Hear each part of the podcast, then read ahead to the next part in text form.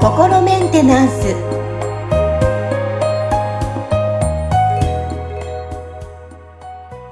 はい皆さんこんにちは。心メンテナンス。本日もアシスタント三上恵と気候ヒーラーの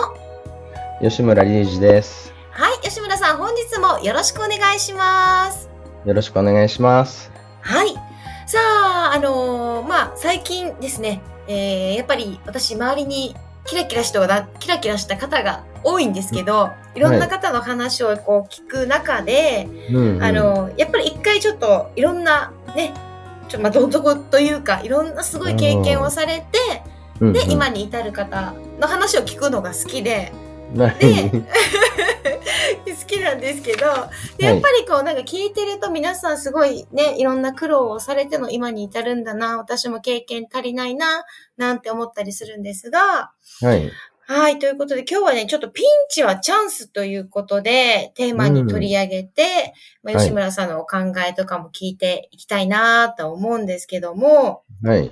はい。あの、吉村さんのご自身もいろんな、この今までの回で、いろんな経験をされて今に至るんだよってお話もね、何度か、はい、うん、聞いてはいるんですけども、このやっぱりピンチはチャンスっていう言葉はどう思いますか？いや、あのー、そうですね。全くその通りだと思いますよ。あのー、なんていうのかな。結局、その何か大きな変化を起こすっていう時に、うん、その、こう、やっぱりこう、混乱が起きるみたいなね、その、こう、まず一つなんか安定した状態がこうできてると、その人はまあその状態にと、と、なんか、まあ、とどまろうとするみたいなね、悪く言うとあぐらをかいちゃうみたいなことっていうのが起きやすいわけですよ。で、はい、その、あえてその変化をしようとか、その、さらにこう進化していこうっていう気持ちが起きにくくなってしまうわけですね。うん、で、だけど、その、実際に、その、こう、今いる段階からさらに、こうね、あの、上のフェーズとか、ね、まあ、次のフェーズっていうのかな、なんかにこう入ってこうっていう時に、その、一度、こう、今の状態っていうのを、まあ、崩さないといけない時が、こう、あるわけですよ。で、その時に、そのね、何もこう起きなくて今の状態で安泰だったら、あえてこう変化を起こそうと思わないから、その多分それに対して、こうね、そこはなんかあなたの留まってるとこじゃないですよ。その次に行きましょうみたいな、そのサインが来るんだと思うんですよね。で、その、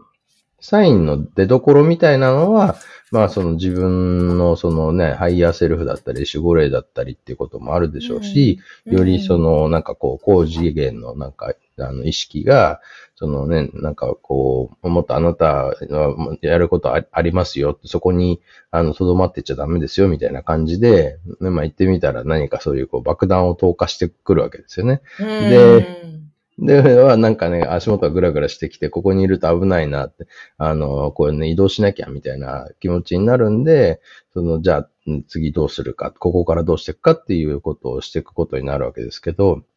うん、これが、そのね、なんか、こう言ってみたら、そういうサインだっていうふうに受け取れなくて、その、まあ、被害者意識みたいな状態に入ってしまって、その自分からこう変化を起こしていこうとか、あるいはその変化の波に乗っていこうっていう、あの、気持ちが起きないと、まあ言ってみたらそこでなんかそれでもその場所にこうね、ずっと留まり続けようとしてたりとか、あるいはそのね、なんか失ったものの方にばっかりフォーカスしてしまうことで、うん、その前に進む気力がこう落ちちゃうみたいなことが起きると、まあなんかね、あの、しんどい状態がこう続いてってしまって、まあ下手をすると、そのね、転落とか沈没みたいなことになってってしまうわけですよね。うん。うん。なるほど。じゃあ、例えばこの、まあそのしんどい状況から自分にこう変わりたいっていう、はい、こうもがいて変わりたい変わりたいっていう気持ちになる人とならない人といると思うんですけど、それの違いって何でしょうか、はいそうですね。だここはなんかちょっとやっぱり難しいところではあるんですけど、その、こう、起きた出来事に対して、その、どういう解釈をその人がするかっていう、その解釈の仕方って何通りも実際あるわけですよね。うん、で、その、それをこう、なんていうのかな、じゃあチャンスとして、チャンスと捉えるか、だから捉え方って話ですよね。チャンスと捉えるのか、それとも何かそういうこう、ね、絶望とか自分のその過去の何か悪行に対する罰で、なんかこう自分はこう、ひたすらここで我慢して耐え忍ぶしかないのであるみたいな捉え方をするかみたいなことで、その先のそのモチベーションって変わってきちゃうと思うんですよね。うん。なるほどですね。うんあとは、あなんか、はいあの、あの、例えば、こういう人ね、もがいてしんどい状況の時に、まあ、偶然出会った人とか、なんかこう、見たものに関して、あそこで気持ちがこう変わったりとか、うんうんうんっていう時もあると思うんですよね。そうですね。だからそういうのって、その言ってみたら、その、なんか、その高次元の意識ですね。それはその自分の higher self だったり、守護霊の場合もあるでしょうし、なんかさらにこう別のな意識かもしれないですけど、まあその、こう、こっちの、あの、三次元の健在意識の、にとっては、ちょっとその、どっから降ってきてるのか、なんかはっきりわからない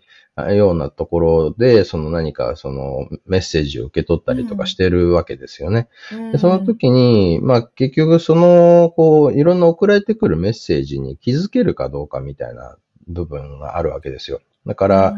その気持ちが変わるきっかけになるような出来事であったりとか、その、こうね、人との出会いだったりっていうのも、まあその、なんかこう、大きな、その、より抽象的な枠組みで見てみると、まあその高次元の自分自身が、そのなんかここで、あの、気づいてほしいとか、ここでここっちの方向に行ってほしいとかって、こう思っていろんなサインを投げてきてるわけですよね。うんだからそこにこう、そのどのタイミングで気がついて、あ、これってそのね、なんか自分に起きてることって、そのこういうことなんだっていう、その自分なりのその意味付けの仕方を変えることができるかどうかっていうのは、うん。まあ一種のゲームみたいな話だと僕は思ってるんですよね。うんだから、その、こうね、い言ってみたらそのピンチはチャンスだって思ってるかどうか、その、うんそういう認識を持ってるかどうかで、そのピンチがチャンスになるのか、それともピンチがただのなんかその不幸な出来事になっちゃうのかっていうことも変わってくると思うんですよね。うん。だから、その、それって、その、こう、自分が受け身で、その、こう、ね、こう、何か、来るものが、いいものだったり悪いものだったりして、それでいいものが来るのを待ってますみたいな状態だと、その発想にはなかなかならないから、その来たピンチをそのチャンスに変換していこうっていう気持ちになりにくいけど、いや、ピンチはチャンスなんだっていうふうに自分でそう思うような習慣を持ってれば、ピンチが来た時に、これをどうチャンスに変換できるんだろうかっていう、その意識っていうのかな、発想が出てくるわけですよね。はい。だからそこって、その、要はその人の意味付けだったり解釈次第なわけですよね。だってお起きてる出来事は一緒なわけなんで。うんだから、その、ただその、それに対してどういう意味付けをするかっていうのは、その人の、その持ってる、その、ブロックの、そのね、あの、まあ、影響力が強いか弱いかみたいなことによっても多少、多少ではなくて結構大きな影響を受けちゃうというのはあるんで、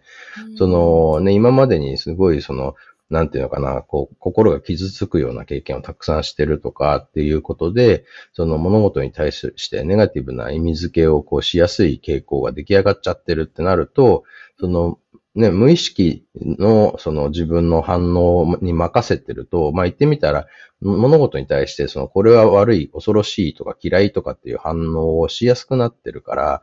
そ、の、そこに、その、なんていうのかな、囚われてると、やっぱりそっちの意味付けが増えちゃうんですね。だから、まあもちろんそのね、僕はそのクリアリングっていう、あの、手法をこう考えて、それを皆さんにこう、あの、提供するってことを知っているのは、その自動的な反応で悪い意味付けをしちゃうっていうところをなるべく減らしていって、うん。そ、の主体的に、そのね、じゃあこれをそのピンチと、このチャンスと捉えるならば、その自分はどういう選択ができるだろうかってことを、その主体的にえ選択し直せる状態を、あの、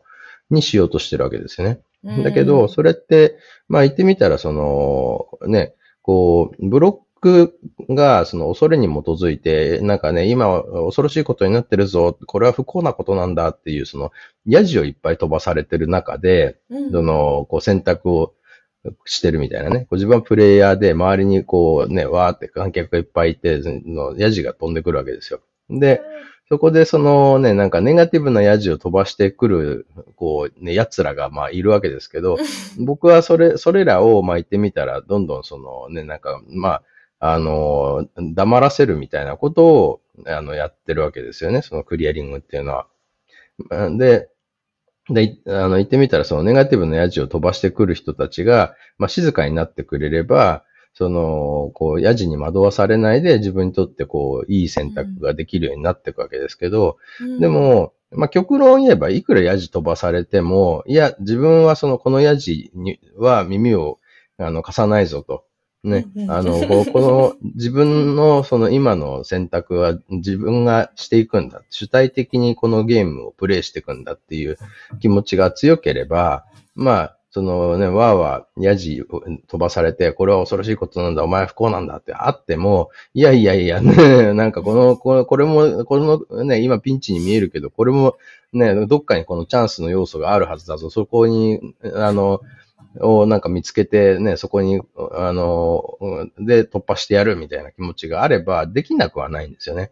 だから、あの、そこって、まあ言ってみたらバランスの話で、その、ね、こう邪魔する力がどのぐらい強いのか、それに対してこう進もうとする力がっていう、あの、どのぐらい強いのかっていう、その関係性でこう変わってきちゃうんで、で、だから、なんていうのかな。まあ、世の中の多くのコーチングみたいな手法だと、その、推進力をとにかく強くするんだって、ヤジにこう惑わされるな、強くあれ、みたいなことを多分やってるんですよ。で、それは一つのアプローチとして悪くはないんですけど、まあ、あの、言ってみたら、そのね、そのヤジの飛ばされて、わーってなんかこうね、言われてる中で、パニックにならず冷静に物事をこう選択していくっていうのはそんなに簡単なことじゃないし、実際に僕はそれですごい苦しんできたっていう経験もあるから、だから、まあじゃあそのね、なんかこう、あのいっぱいいっぱいになってるんだったら、先にそういうこうね、ネガティブなヤジを言ってる連中にまず黙ってもらいましょうって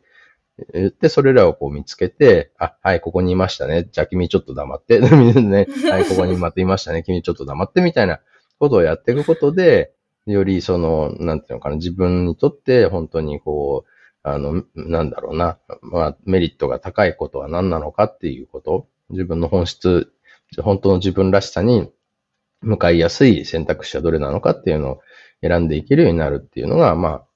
クリアリングっていう手法ですね。うーん。あの、今聞いてるリスナーさんの中にも、やっぱちょっと今しんどいとか、いろんなことが今起こってるって方はきっと多いと思うんですよ。きっとね、はいはい、それは何かのサインで、うん、あの、あって、で、そこを皆さんもクリアリングしていただいて、ね、いろんな自分の選択肢を改めて、ね、あの、セラ、自分らしさを見つけていく。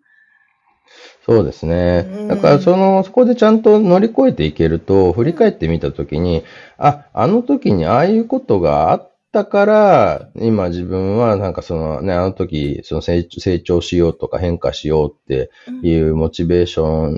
ンが出てきて、それでなんかこう今こうなれたんだな。ああのね、あのままの、あの、で安泰な状態がこう続くよりも、今の方がいいよなっ結果、あの出来事があったのことはありがたかったなって思えるような時が来るわけですよ。そこをちゃんと乗り越えることができさえすればね。うん、だから、そこをどのぐらいこう信頼して、その前に進んでいけるか、本当にその恐れじゃなくて自分のその魂が、その本当の自分らしさを、あの、選んでるかみたいなね。そこが、まあ、あの、ポイントですよね。うんということで今日はピンチはチャンスというテーマでお届けしたんですけども皆さんもねちょっとね頭の中であ今のこのある現状は次のステップに進むための出来事なんだっていう考えをちょっとね持ってもらえると、ね、うん、うんうん、気持ちも少し軽くなると思いますのではい、はい。ということで今日はピンチはチャンスでお届けしました。あの、皆さんからの、あの、こういったテーマ取り上げてほしいっていうテーマもあの募集しておりますので、えぜひぜひ皆さんお便り、はい、メッセージいただけたらなと思います。はい。はい。えー本日も吉村さんありがとうございました。ありがとうございました。